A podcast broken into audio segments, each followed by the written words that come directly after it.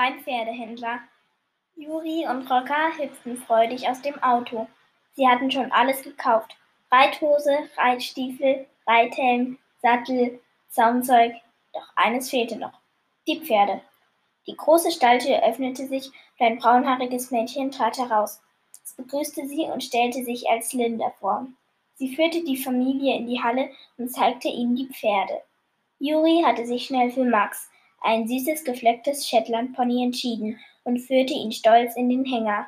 Nina und Adam Rose suchten sich einen selbstbewussten, kräftig gebauten Friesen aus, und Rocker war hin und her gerissen. Sollte sie den Haflinger nehmen oder den Westfalen, vielleicht aber doch das Islandpony. Sie konnte sich einfach nicht entscheiden. Da erklärte sie, die ganze Pferde machen mich schon ganz kirre, deshalb schlage ich vor, ein bisschen Pause zu machen. Linda nickte verständnisvoll und ging mit Familie Hose wieder nach draußen. Dort setzte sich Rocker an einen Baum und sah auf die Wiese hinaus.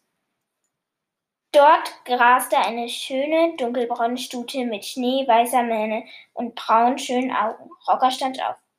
Sie war es, das spürte sie. Sie will ich haben. Rocker zeigte auf das Pferd, das jetzt die Ohren gespitzt hatte. Linda schlug sich mit der flachen Hand auf die Stirn und sagte, Ach Nille, die habe ich ja ganz vergessen. Ich habe sie mal kurz auf die Weide gelassen und nicht damit gerechnet, dass heute noch Besuch kommt.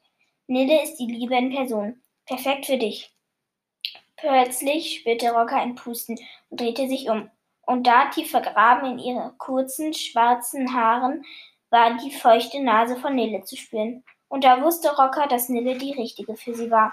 Rockers Eltern wussten das auch und bezahlten die Pferde. Nille wurde ein Halfter umgelegt und zusammen mit den anderen Pferden Juri und Herrn Rose nach Hause in die Mozartstraße Nummer 16 geführt.